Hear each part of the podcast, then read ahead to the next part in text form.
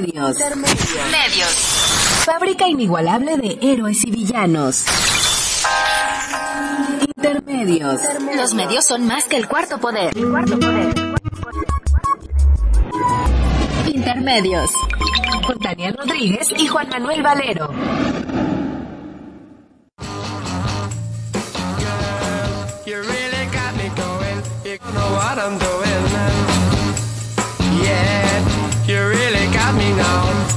Me so I can't sleep at night.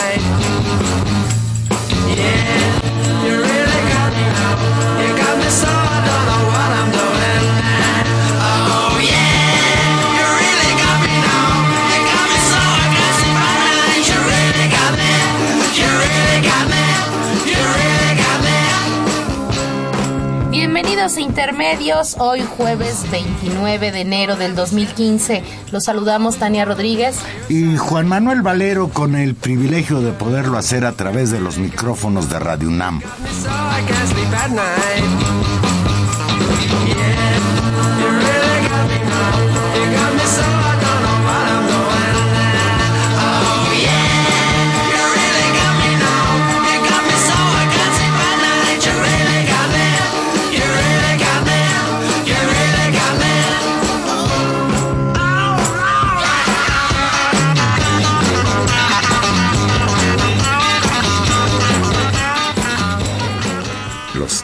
Los Kings. Fantásticos, muy rock and rolleros esta noche, empezando a Intermedios. Juan Manuel, una noche en la que nos ¿Tú damos... sabes, ¿Tú sabes lo peor que le pasó a los Kings? ¿Qué habrá sido? Haber sido contemporáneos de los Beatles. Bueno, Porque son ahí sí estaba, ahí sí estaba difícil. La, y sí- la tenían dura. Y si del otro lado después tienes a los Rolling, pues se vuelve, se vuelve complicado. Pues esta noche empezando con, con este rock alegre, tratando de subirnos el ánimo en un día en realidad triste para la Ciudad de México, sin lugar a dudas, todos sabemos. eh, porque ha sido pues la nota principal a lo largo del día y por supuesto pues una tragedia que embarga la ciudad, la explosión en el hospital de Coajimalpa, Juan Manuel, donde desgraciadamente han, fa- han fallecido dos bebitas y, y una, y una mujer. Durante todo el día se habló que había dos personas muertas, pero ahora uno de las bebitas que estaba internada en un nosocomio murió. Al filo de las 7 de la mañana, una pipa de gas provocó una terrible explosión en el Hospital Materno Infantil de Coajimalpa y causó la muerte de al menos tres personas y dejó un saldo de 66 heridos 21 de ellos presentan heridas muy graves y entre ellos pues muchos son bebés. Era un es un hospital está semidestruido que atendía fundamentalmente partos Materno infantil. y cuando uno oye los nombres de las víctimas, pues siempre es la mamá acompañada del bebé. Para la magnitud de lo que fue esto, destruyó casi el 70% del inmueble, la explosión de gas. Pues el saldo no es tan grave como nos imaginábamos en las primeras horas, aunque desde luego una sola vida humana ya implica una tragedia. Claro, pues, pues muy, muy triste el episodio. Eh, como tú dices, se reporta que el 70% del edificio quedó colapsado. El, pues la explosión y el incendio que vino después, pues pudo ser controlado, digamos, evitando una, una tragedia mayor. Y bueno, pues fueron, fueron rescatados estas personas. Empiezan las labores de, pues de evacuación, de terminar de confirmar que no haya nadie más en, en, en los escombros, desgraciadamente, y que, eh, bueno, pues seguirán entonces ahora las, las investigaciones y las periciales y el deslinde de responsabilidades sobre el caso. Y bueno, pues ya veremos y, y pues solo desear que los que los heridos pues sean bien atendidos, que no se les deje solos ni por parte del gobierno, ni por parte de la empresa, ni por quien corresponda, ¿no? Y que pues en la medida de lo posible sanen y pues una una tragedia más en esta ciudad, en este en este país, Juan Manuel. Miguel Mancera, que ha estado presente durante todo el día en el, en el asunto, precisó que la pipa de la empresa es de Gas Expreso Nieto, que surte a los hospitales de la Ciudad de México y dijo textual, vamos con todo el peso de la ley sobre la responsabilidad legal en el caso. Ojalá, señor regente, que así sea. Pues, pues sí, fíjate que hay algo que me llama la atención. Nosotros de una manera u otra nos interesa analizar cómo repercute en los medios la información.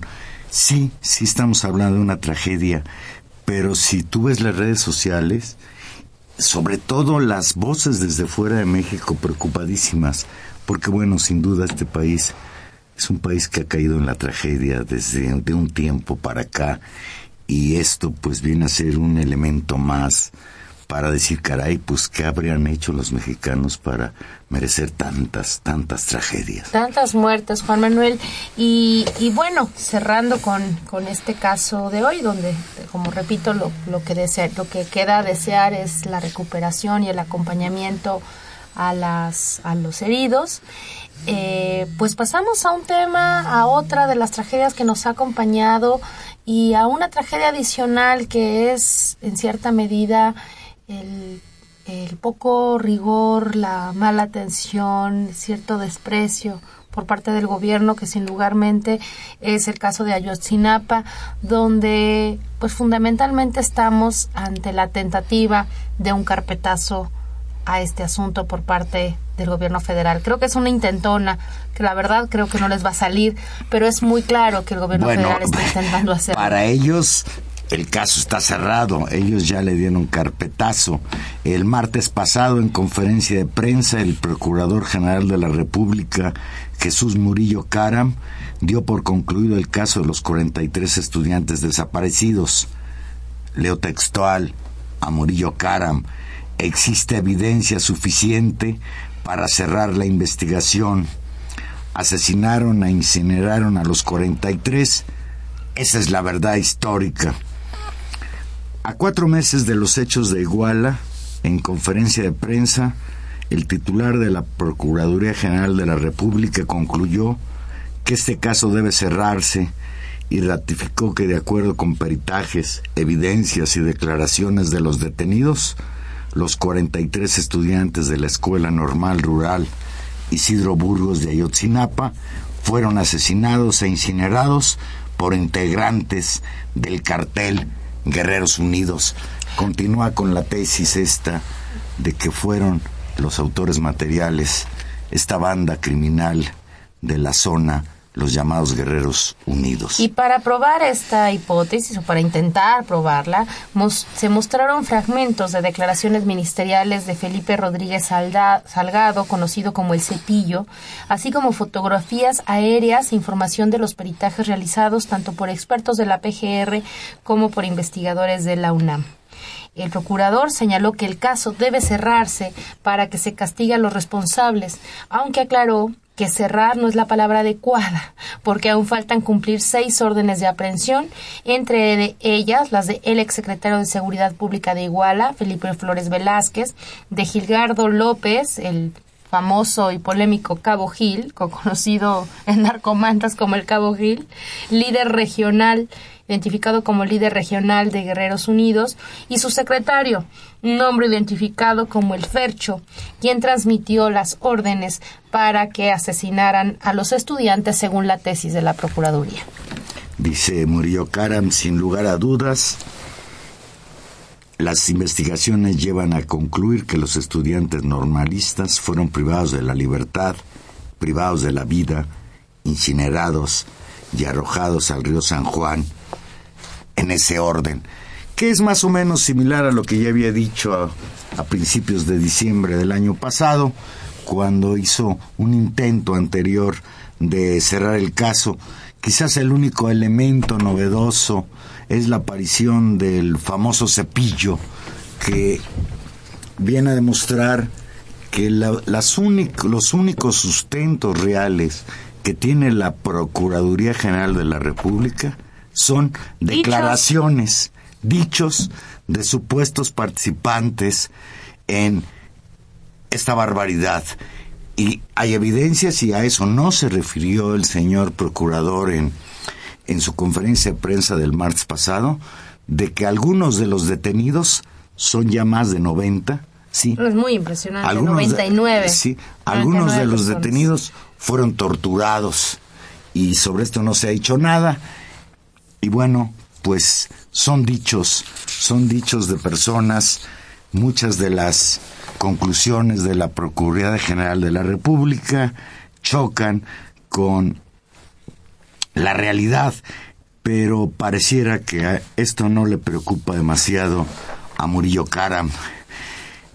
Indicó que inicialmente los estudiantes se dirigían a Chilpancingo a recolectar recursos para viajar a la Ciudad de México con la finalidad de participar en la marcha por la matanza el 2 de octubre de Tlatelolco de 68. Sin embargo, uno de los normalistas que estaba a cargo de un grupo decidió desviar la ruta y ordenó que fueran a Iguala. Durante su estancia en esa ciudad, un halcón vigilante de Guerreros Unidos informó que un grupo de contras integrantes de un grupo rival, los llamados Rojos, pretendía apoderarse de la plaza y avisó a, las a la policía de Iguala. En este contexto, y usted lo recordará, el exalcalde José Luis Abarca ordenó que los detuvieran como sea, los uniformados los persiguieron y los balearon, asesinaron a tres de ellos y el chofer de un autobús que trasladaba integrantes del club de fútbol Avispones, a un jugador de ese equipo y a una señora que viajaba en un taxi. Como va Stanley, pues no se sale de lo mismo que nos ha venido diciendo, no desde hace cuatro meses, porque se tardó diez días desde los sucesos del 26 y 27 de septiembre, la PGR en actuar, en preocuparle como un crimen de lesa humanidad los sucesos de Iguala. Pues un, un, elemento, eh, la PGR insiste en que esta tesis queda acreditada porque se han demostrado que los restos de la materia encontrado en las bolsas del río San Juan, la tierra, los residuos neumáticos, eh, hacen coherencia con los restos que se encontraron en el basurero y que eh, las reconstrucciones realizadas en el basurero de Cocula y en el río San Juan con los autores materiales del homicidio y de separación de los estudiantes, la PGR identificó a tres normalistas que tenían tiempo en la escuela y que supuestamente estaban al frente del grupo y se le hace hablar a estos criminales señalando a algunos de estos chicos con sus apodos. ¿No?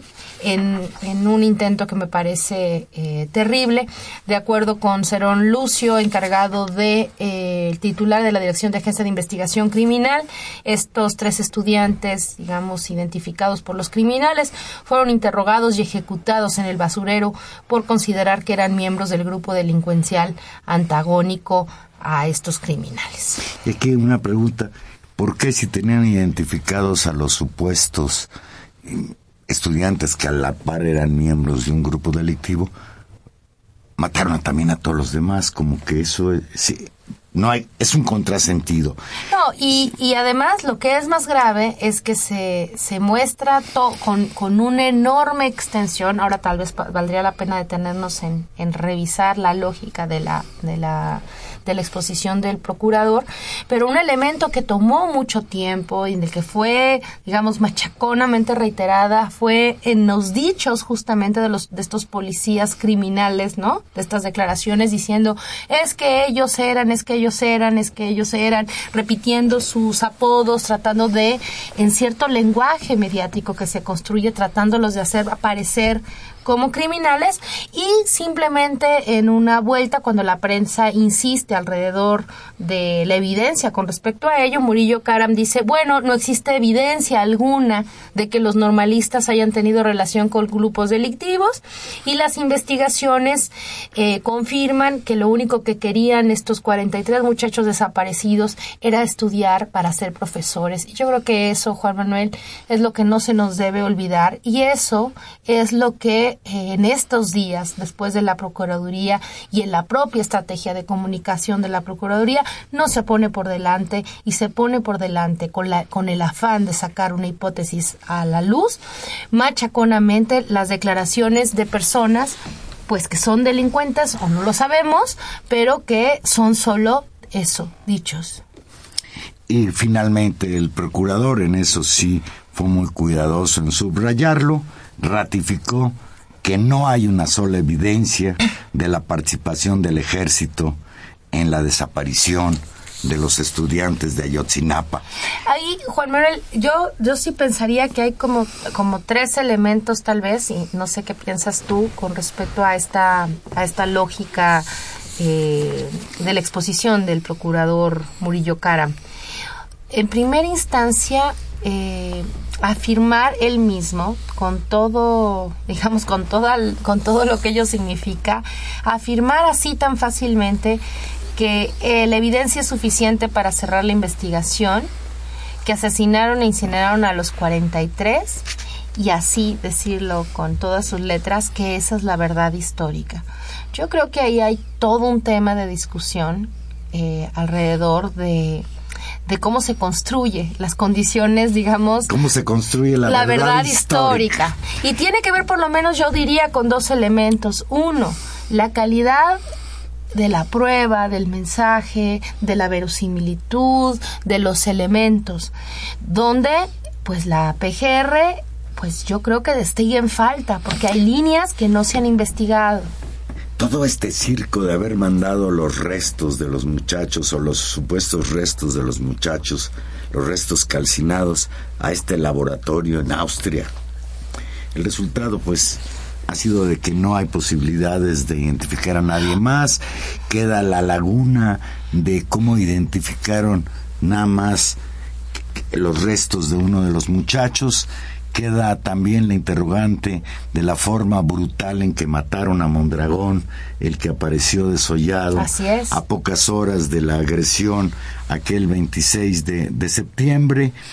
Y bueno, Tania, Y, y, y, la- Pues- y el otro gran elemento es la verosimilitud del mensaje y la otra yo diría la calidad moral del que lo dice. Es decir, aquí hay un tema moral muy ¿te fuerte. refieres al procurador? Me refiero al procurador que, eh, digamos, por tal, por su propia trayectoria, o no lo sé, pero incluso en su calidad de representante del Estado mexicano, cuando a la luz de las exigencias y de las movilizaciones, digamos, de la sociedad mexicana e internacional en los últimos meses, y el grito enorme de fue el Estado, no sé si sea el Estado mismo quien pueda decretar la verdad histórica cuando es justamente quien está en duda. Me explico, decir, ahí hay un problema de enunciación enorme y de calidad moral y de calidad política. No han esperado, y eso es gravísimo, a que esa verdad histórica se construya alrededor de los dictámenes de instancias independientes como los forenses argentinos, como los miembros que vienen de la Comisión Interamericana, los especialistas de alto nivel que vienen de la Comisión Interamericana, que ni siquiera han llegado, ¿no? A investigar el caso, una instancia externa. Es decir, la condición de verdad histórica supone muchas condiciones que aquí no están cumplidas, de orden técnico, de orden jurídico y diría yo de orden político y ético. Pues los padres y las madres de los 43 muchachos de Ayotzinapa rechazaron la versión dada a conocer por la Procuraduría el martes pasado y adelantaron que llevarán el caso ante la justicia internacional. En conferencia de prensa, Vidulfo Rosales, representante legal de los familiares de los estudiantes, subrayó que hay una prisa e intencionalidad política del gobierno federal para cerrar el caso, a pesar de que la indagatoria no es concluyente y por tanto no se ha alcanzado el grado de verdad histórica que los padres de familia necesitan tener. Además agregó el testimonio de Felipe Rodríguez Salgado, alias el Cepillo, no es concluyente para asegurar que los 43 jóvenes están muertos, ya que el presunto delincuente admitió no haber visto de principio a fin los hechos de violencia contra los estudiantes. Rosales expuso que hay denuncias de tortura de algunos detenidos que no se han investigado, no se ha resuelto el asesinato del joven Julio César Mondragón Fontes, a lo que nos referíamos nosotros, y siguen prófugas varias personas que podrían ayudar a entender lo que ocurrió ese día. En tanto, Felipe de la Cruz, vocero de los padres y madres de los estudiantes, manifestó su repudio a la manera en que el procurador busca cerrar de manera descarada las investigaciones sobre lo ocurrido en Iguala y advirtió, y lo leo textual, vamos a impedir que cierren las investigaciones y vamos a mantener esta lucha hasta las últimas consecuencias, hasta que se nos demuestre de manera científica que los mataron, porque vivos se los llevaron y vivos nos los van a entregar. Esto, esta es la respuesta de los padres de los muchachos, respuesta pues esperada. Y sobre todo, también llama muchísimo la atención que esta conferencia del martes de Antier se haya dado un día después de la primera marcha del año en solidaridad, la marcha de los pies cansados, sí, que incluso contra mis pronósticos, Tania, fue muy, muy numerosa esta marcha que salió de cuatro puntos y culminó el- en el Zócalo el pasado lunes 26 de enero, exactamente a cuatro meses de los hechos. Esto, esto, eh, bueno, esto de la movilización evidentemente es un elemento importante, eh, seguramente la y, pre- y seguramente previsto también eh, por el gobierno federal en términos de hacer su su intención de cierre, ¿no? Este cálculo, decir, bueno, pues vamos empezando el año de una vez despachamos este asunto. y Para que no se vuelva a levantar la ¿no? protesta Y que social. eso debe entenderse también en el marco, por ejemplo, de la cancelación de los viajes de Peña Nieto al extranjero, incluso su no asistencia al foro de Davos, que por supuesto matan por ir estos estos este vendedores de negocios privados. En esta ocasión entre las casas y lo de Ayotzinapa pues no estaba en condiciones de salir. Es decir yo creo que hay todo un cálculo político del gobierno de cierre. Y hay otro cálculo que a mí me parece importante que es cuando los padres eh, en, que en eso responden los padres muy bien que es esto de demostrar científicamente demostrar eh, qué pasó con, con todas las pruebas. Esto que yo decía de la calidad de, de, la información de la verdad histórica, es decir, cómo se construye esa verdad. Y eso tiene que ver con una estrategia de comunicación del gobierno donde realmente lo que nos muestran en esos videos terroríficos, si ustedes vieron un pedazo otra vez, o sea, la conferencia de Murillo Karam, la, un, la toma uno del ya, en la que ya se había cansado, y en esta, en la que habló y habló y duró también mucho tiempo tratando de controlar, no, no tener errores como en aquella primera, hay toda una lógica, no sé si ustedes lo sienten así, si tú lo sientes así, Juan Manuel, eh, como ater terrorífica. O sea, uno queda, uno queda aterrorizado de escuchar eh, los relatos de lo que hicieron. Y, y el tema es, eh, nos hacen oír una historia, pero son dichos que no terminan de sustentarse con cronogramas, de, o sea, no sé, creo que habría también incluso otra manera de presentar las testimoniales, pero se le da el relato central al testimonio y a testimonios atroces, ¿no? ¿Qué, qué, qué, se quiere lograr también con, con eso? En términos también de la falta de respeto, me parece, que fue que el gobierno federal, violando un acuerdo previo que tenía con los familiares, derivado justamente de la primera conferencia de prensa, en términos de que no podían salir a dar información nueva sin compartir primero eh, por un derecho pues casi humano a, o humano a conocer el destino de tus propios casos de tu de las víctimas eh, los nuevos hallazgos. Y en este caso otra vez el gobierno federal se va como por la libre y pues los padres tienen que salir a contracara a hacerlo. Pero me parece que también esta lógica de los testimonios y demostrar y miren cómo los jalamos y les hicimos y los pusimos y es es terrible porque en realidad lo que nos están mostrando es es un cuento de horror.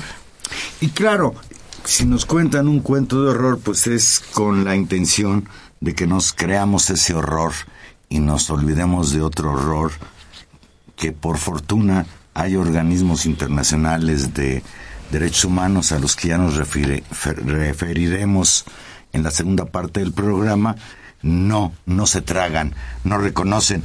Fíjate, hablando de esto, ese día, el martes, horas antes, minutos, horas antes, casi fueron a la par los dos hechos, Peña Nieto en una reunión con rectores de distintas universidades nos llamó a no quedar atrapados en Ayotzinapa. En los hechos dolorosos y lamentables de Iguala debe haber justicia y castigo a los culpables, dijo Peña Nieto. Pero esa tragedia no puede dejarnos atrapados, no podemos quedarnos ahí, señaló. Luego de varias semanas de no, de no haber hecho mención de los acontecimientos ocurridos hace cuatro meses en Iguala Guerrero, el presidente se dijo convencido, leo textual, de que este instante, este momento en la historia de México de pena, de tragedia y de dolor, lejos de parálisis, debe convocar a ir por el derrotero, de caminar para asegurar que México tenga un mejor porvenir. Borrón y cuenta nueva. No, es la versión así ¿Cómo como nos está. dijo la otra vez? Ya Ya supérenlo. supérenlo. Ahora no quedemos no, atrapados. at- no- no quedemos atrapados. No quedemos atrapados, que además en- es una muy bonita, o sea, si éramos, si Freud, si Freud anduviera por aquí, es como hasta una buena metáfora de, del estado de ánimo de, de su gobierno, es decir, quién está atrapado en este problema, quién se quedó atrapado, quién recibió un buquete por este problema. Y quién, dicho de otra manera, quién sí debería de estar atrapado y quienes sí deberían de estar atrapados y no somos exactamente nosotros, sino digamos la conciencia crítica, como lo ha mostrado la marcha después, la opinión pública internacional, la mala nueva es que no va a quedar atrapada en un engaño y en una mentira a medias y en comprarnos la idea de que hay una verdad histórica que ya se selló. ¿No? Creo que eso es, es donde no nos vamos a quedar atrapados. A veces vivir en México se me figura es que estar es atrapado sin salida. Vamos a hacer una pequeña pausa y aquí regresamos. Recuerde que estamos en vivo y usted se puede comunicar con nosotros. Llámenos 5536-8989 o Lada sin costo 01800 50 52 688.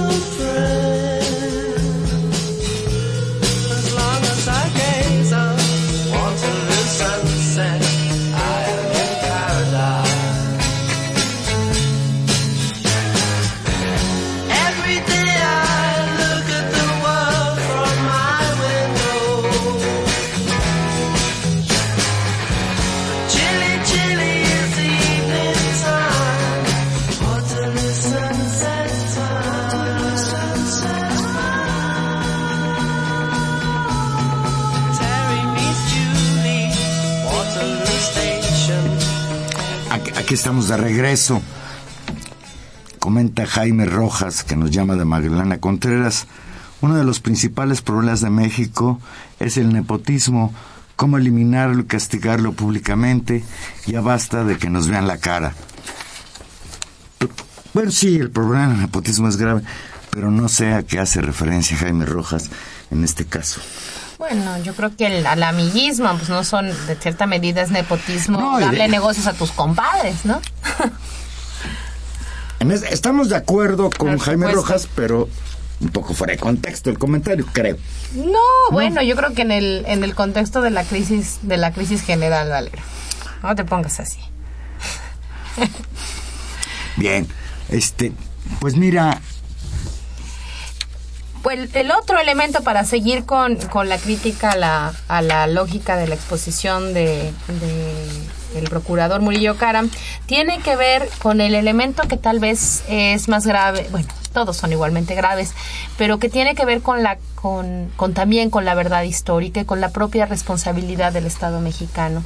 Y a ese respecto tiene que ver con que estás tratando de cerrar la investigación en la lógica de acusar a estas 99 personas y a todos los que resulten responsables, más los seis que le faltan, más los que le reste, más lo que sea, no importa, de eh, delitos comunes. Es decir, los está acusando de secuestro calificado y de homicidio. ¿no? Es decir, por supuesto, delitos muy graves del orden penal, pero que eximen un elemento importantísimo que está en juego en este caso que es la responsabilidad del Estado, la responsabilidad política del gobierno y la responsabilidad política de los cuerpos de seguridad pública o las fuerzas del Estado, que son las que actuaron en contra de estos estudiantes. Y entonces esos delitos no se llaman, no se llaman homicidio y no se llaman secuestro, se llaman desaparición forzada y se llaman, ¿no? Eh, Crímenes de lesa crímenes de humanidad. lesa humanidad donde tiene que haber juicio. Y es en buena medida en ese sentido, desde la trinchera de los derechos humanos justamente, que eh, el Centro de Derechos Humanos Miguel Ángel Pro ha afirmado Miguel Agustín Pro. Miguel Agustín Pro Juárez que esta intención de cerrar la investigación parece que es una intención de cerrarla sí o sí. Es decir, de, de que el lugar. gobierno mexicano tiene que cerrarlo.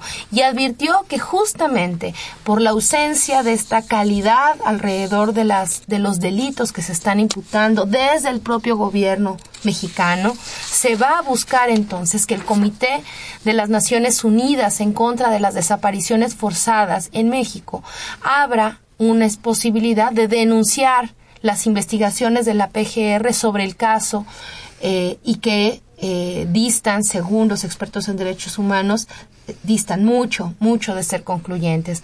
Consideró que el análisis sobre esta comisión, digamos, sobre la característica de desaparición forzada, podría realizarse entre el 2 y el 3 de febrero en Ginebra, Suiza, y ahí podrán visibilizarse las irregularidades de la indagatoria sobre los- la desaparición de los normalistas, así como las fallas estructurales en el Estado mexicano al abordar el tema de la desaparición forzada en general. Y reitero que el tema de la desaparición forzada es muy distinto al de secuestro en la medida en que esta última, no, Eh, digo que la primera, la desaparición forzada, siempre involucra la responsabilidad de agentes del Estado. Y en este caso está incluso validada por la Procuraduría la participación de las policías de dos municipios, al menos eso, y de, eh, digamos, a sabiendas incluso del presidente municipal. Además, habría, habría que investigar en ese sentido los dichos, y eso es una línea de investigación que falta, y que las, las, organizaciones de derechos humanos y los familiares y los propios estudiantes exigen que se abra la responsabilidad, por lo menos por omisión, ¿no?, de las Fuerzas Armadas Mexicanas y de la Policía Federal. Comenta Claudio López, fue el Estado.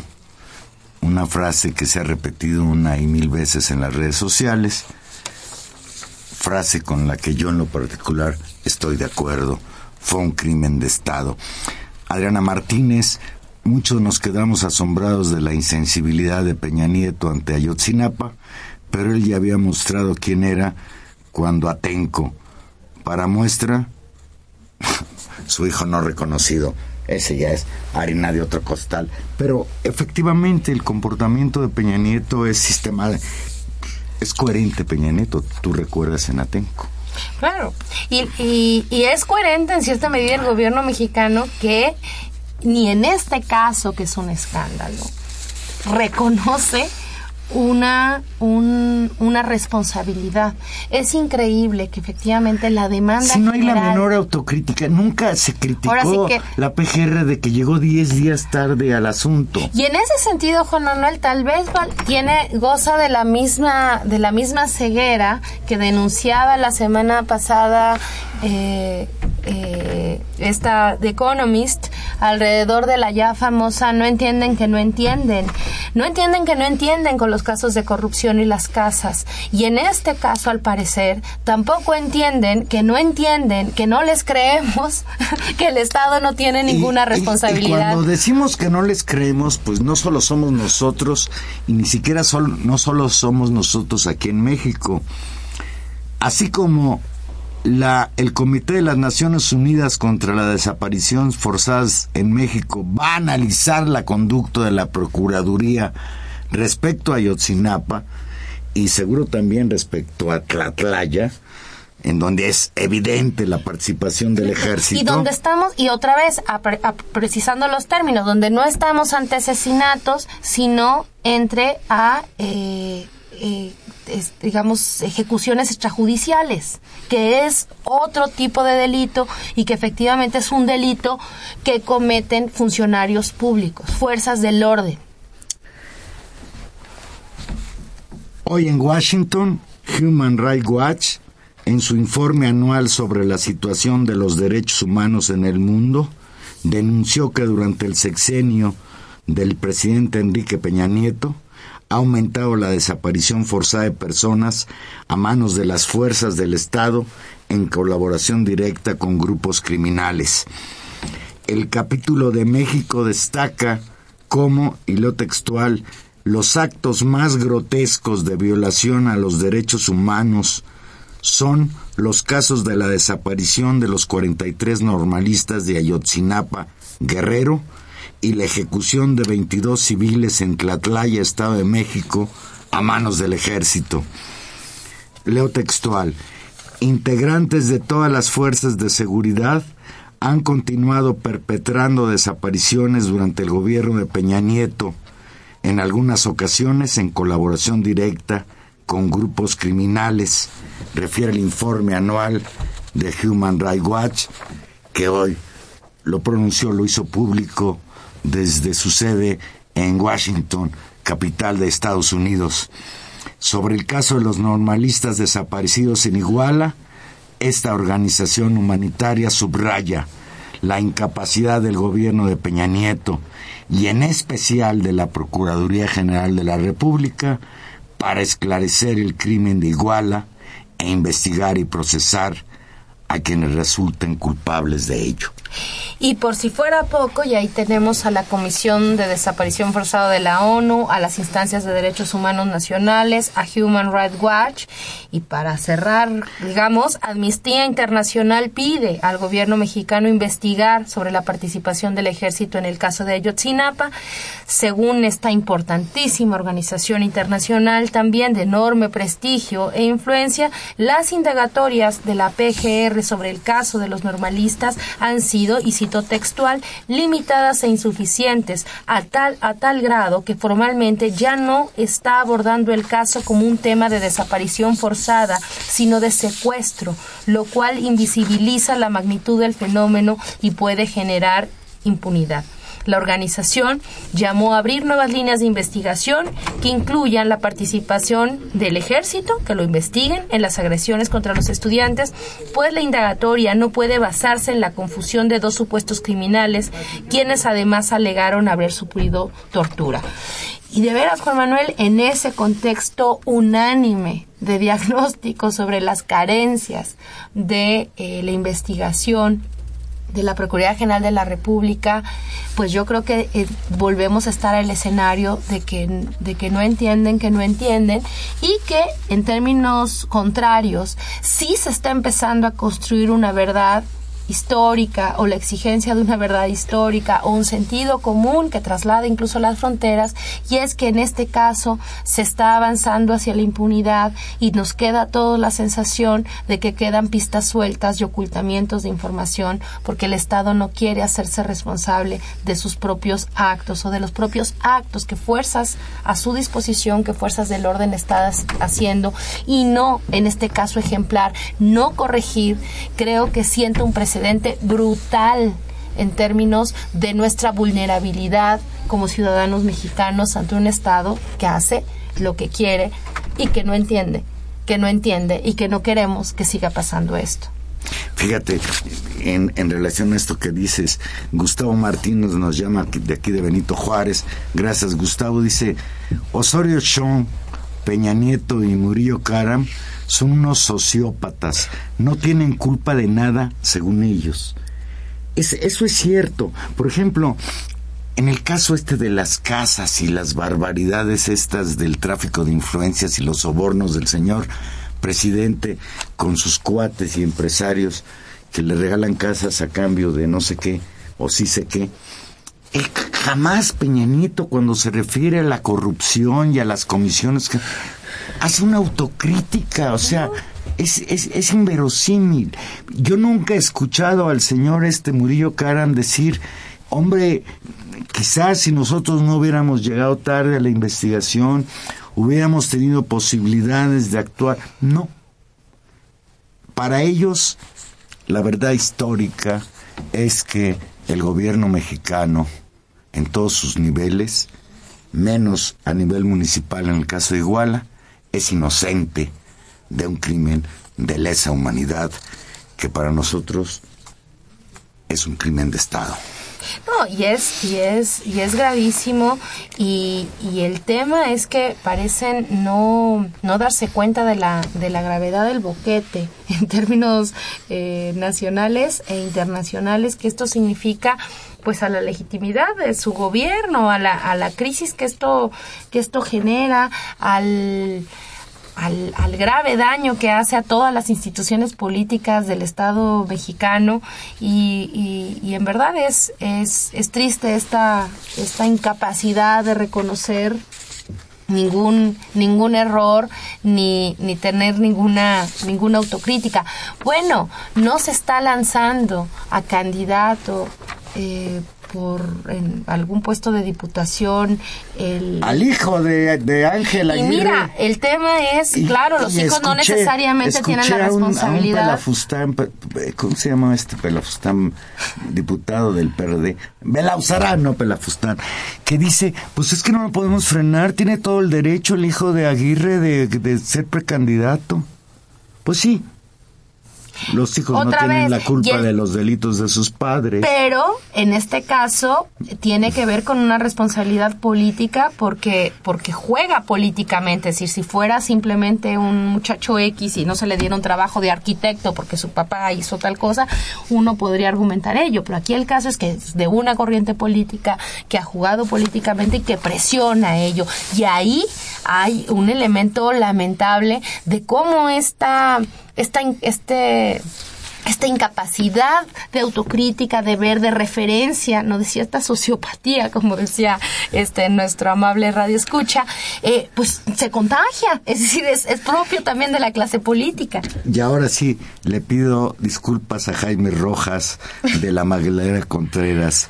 Dijo él, uno de los principales problemas de México es el nepotismo. Pues sí. Y aquí este ejemplo que das es contundente. Dice Máximo García, estoy con los padres de los desaparecidos, toda la nación debería de estar de luto, las armas del ejército están apuntadas contra el pueblo, 68, el halconazo, etcétera. Puro abuso militar, eso es lo que están tratando de tapar. Y eh, esto que dice eh, Máximo García, muchas gracias por, por platicar siempre con nosotros, Máximo. Eh, yo creo que el ejemplo del 68 es notable al respecto. Y ahí también hay una especie, a mí me genera cierta sorpresa, como el PRI, como, como partido, como, como, como grupos políticos, no logra procesar incluso lo que le pasó ¿no? con el 68 y los errores que cometió y cómo esto vuelve a completar que no hay no hay ninguna especie de nuevo PRI, es decir, estamos ante las mismas prácticas. El 68 fue un poco eso, fue la, nega- la, la incapacidad del gobierno a negar un, una, un hecho atroz de autoritarismo, de no hacerse cargo y a decretar una verdad histórica que si leyéramos los diarios de la época, Juan Manuel, y tú tienes eh, pues la memoria más, más fresca que yo, el tema era, ay, son, ahí hay un... Yo de eso ya no complot". me quiero acordar. Allá hay, hay complot, allá hay, allá hay un, es, es el oro de Moscú, son unos revoltosos, atentan, ¿no? Es decir, eso es lo que pasó. Y punto. ¿Qué fue lo que realmente sucedió? Que la sociedad mexicana, con aquella frase enorme del 2 de octubre no se olvida, decidió no olvidar y los distintos actores fueron construyendo una verdad histórica que 30 años después es absolutamente clara.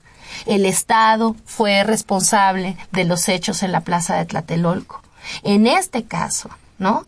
Eh, desde el día primero y tiene que ver con la madurez también de la sociedad mexicana y de sus organizaciones y de sus propios ciudadanos y este propio proceso de aprendizaje.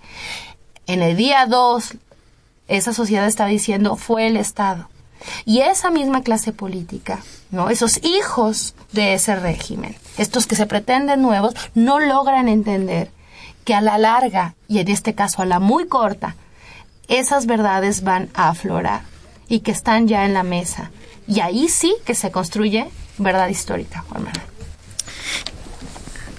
Ya, ya habíamos reivindicado la llamada de Jaime Rojas y ya él volvió a llamar y dice, y tiene razón, dice, el nepotismo familiar y político generan impunidad en la mente de la masa popular en la que han puesto cabeza de televisor. Oye, por cierto, ¿qué onda con esas televisiones que anda regalando Peña Nieto?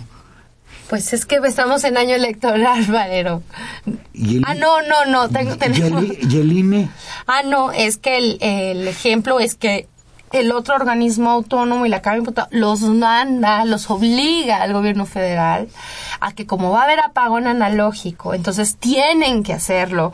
Porque, no porque es año electoral, no, no es eso, es porque tienen ¿Por qué que las hacerlo. cajas dicen para mover a México? Eso es campaña política.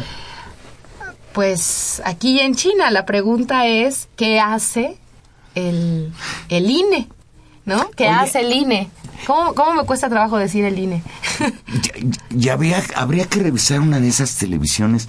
No estarán diseñadas para que solo se pueda ver el canal 2 y el canal 13. Eso de las televisiones. Es ¿Por qué no las empezaron a regalar después de las elecciones? Al fin y al cabo, el apagón es hasta fin de año, ¿no? Bueno, pero lo, lo han manejado como han querido. Evidentemente hay un hay una decisión de haberlo hecho ahora. Es, es, es un abuso, efectivamente. Pero por vamos a ver cierto, lo- hablando de abusos, la, la Soriana, ¿y te acuerdas de las tarjetas Soriana? Empresa que ha florecido en, lo- en el sexenio de, de Peña Nieto, lo ayudó a Una llegar a la presidencia y ahora ya se comió a la comercial mexicana. Ahora sí, Ahora ya no va- nos vamos a ahora- tener que ir al súper o al súper. Ahora sí vamos a ir, no, vamos mejor ¿Al al, súper o al mercado, mercado? al mercado y a las tiendas de abarrotes, porque qué horror ir al súper o a Soriana, guácala.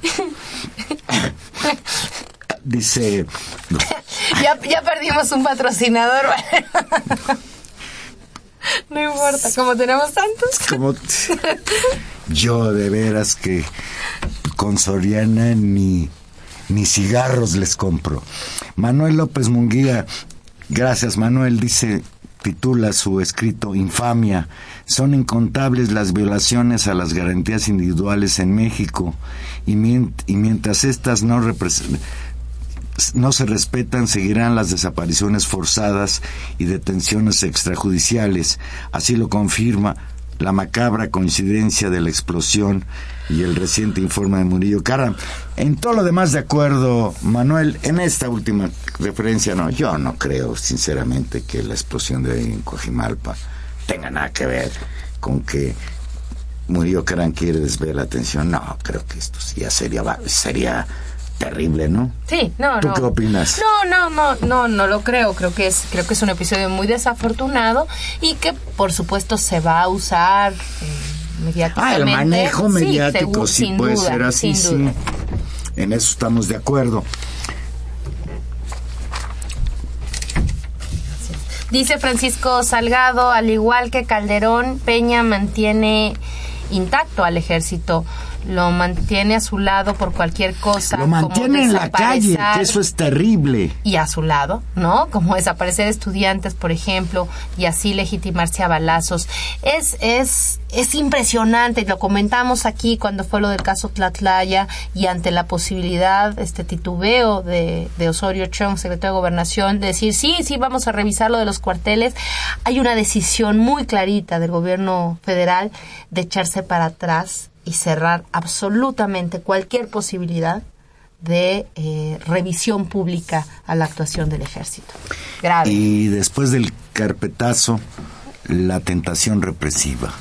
Yo estoy convencido de que esta creciente militarización del Estado de Guerrero, mandaron el otro día 3.000 efectivos de la llamada Policía Magis- Magisterial para garantizar que los integrantes de la CETEG no siguieran tomando casetas eh, en protesta por los acontecimientos de Iguala y bueno, se cierra el expediente, se cierra la investigación y viene la represión y, y lo planteo como una pregunta.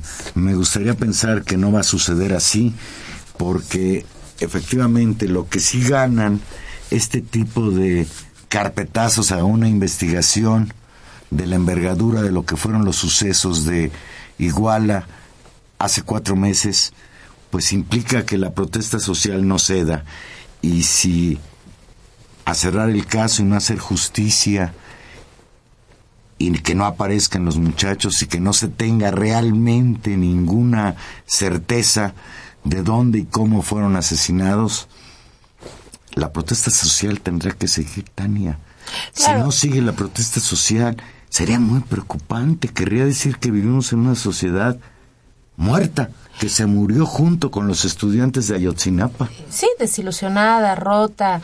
eh, y, y yo sumaría a eso una exigencia extra, Juan Manuel. Vamos a tener que ser, no solamente habrá que movilizarse, habrá que movilizarse con mucha inteligencia, porque esta majadería, digamos, del gobierno, esta cerrazón, puede muy fácilmente eh, hacer o provocar incluso, y así también puede estar pensada, eh, provocar la desesperación provocar la desesperación de los familiares, absolutamente entendible, del movimiento, particularmente de Guerrero, de ciertos sectores de la sociedad indignados, eh, que que podrían dar, como en el caso de las casetas y ti- un tipo, un tipo de actuaciones y de enfrentamientos, que podrían dar pie a mayor represión y justamente a un, a un episodio terrible. Creo que efectivamente se tendrá que pensar muy bien las formas de movilización para remontar esta posibilidad y, y seguir en la, en la, en expectativa de, de sumar a la indignación y no olvidarla, de movilizar conciencias, de ponerle eso, eso por delante. Y creo que es un desafío difícil, a como también está el ambiente político en el país. Es, es un contexto muy complicado por donde se le vea. Comenta Mariano Melchor que si esto se complica, el último recurso de Peña Nieto es el ejército y que por eso no lo tocan ni con el pétalo de una rosa. Qué preocupante lo que comenta Mariano Melchor. Dice Lourdes, lo mismo que pasó en Ayotzinapa, pasó en el 68 y fueron los militares. Acteal es otro ejemplo. Ahí fue la Policía Federal, ¿no? Fue la Policía Federal. Terrible. Y que, y que no se olvida y que pa- parece Peñanito que tampoco aprende de eso. O sea, esa decisión lo persigue y lo ha perseguido y lo puso en riesgo de, en el mayor riesgo de su campaña fue creo que ese que desató la indignación de, de los jóvenes estudiantes de la Ibero que tal vez eran mucho más jóvenes cuando sucedió lo de Actal y que sin embargo lo recuerdan y, y, y se lo van y se lo dicen en su cara y parece que no hay no hay capacidad de entender eso no que, que, que no se va a olvidar Bien, se está agotando el tiempo. Llega otra llamada que hace referencia a Felipe Calderón. Pues claro, de una manera u otra, Felipe Calderón es el que inició en su sexenio esta violencia que no se detiene en México. Dice Justino López, el multihomicida y carnicero de México, Felipe Calderón, da lecciones de democracia en Venezuela únicamente para desestabilizar aquel gobierno. Nosotros no olvidamos sus crímenes. Sí es el colmo. sí qué vergüenza Felipe Calderón ir a Venezuela Pero ya- a defender los derechos ya humanos. juega juega Es de risa loca, ¿no? juega como en el mismo bando de Aznar no es decir es este mismo tipo de personajes que se vuelven como portavoces de la de la Piñera, derecha, el chi- el de la derecha internacional. Pastrana. Es, es esta, es esta, esta lógica. Pero bueno, violencia, por lo menos verbal, la que tiene Felipe Calderón también con sus ex amigos. Y, y creo que también hay todo un elemento de, des- de descrédito profundo, no solamente por esto que dice, sino de sus propias filas, bueno, lo, lo que se dicen. Y creo que este también es, este elemento de insultos, de, de poner el nivel político, ya así, con un expresidente, no solamente desde sus críticos, como lo podemos hacer nosotros, sino desde sus propios socios, socios verdaderamente impresentables. Por cierto, también, como Molinaro Casitas. que pues, debería estar en la cárcel como autor intelectual por omisión de la muerte de 49 niños en la guardería ABC en Hermosillo, y que Sonora. tampoco se nos va a olvidar. Y ojalá y Calderón no hubiera sido tan duro en sus cartas al, al Casitas. En aquel momento. En aquel momento, en el que... Y que, por cierto, la candidata del... Sí, del PAN, corrígeme, la candidata del PAN o del PRI, la candidata del PRI al gobierno de Sonora que cambia ahora en julio, es un- fue una ferviente defensora de los dueños de la guardería ABC, crimen en el que pues todavía las investigaciones están sin aclararnos la participación del gobierno estatal representado por el priista Eduardo Burs. Ya hablaremos de las elecciones que verdaderamente no nos hablan más que de la crisis política de la democracia de los partidos políticos que estamos viviendo. El tiempo nos devora, ya nos vamos. Estuvimos con ustedes en los controles técnicos, don Humberto Sánchez Castrejón, en la producción Gilberto Díaz Fernández y en los micrófonos Tania Rodríguez, nos escuchamos el próximo jueves 8.5 aquí en Intermedios.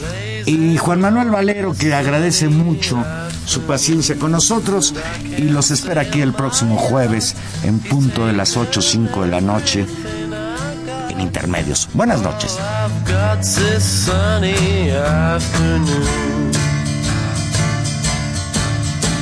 Save me, save me, save me from this school.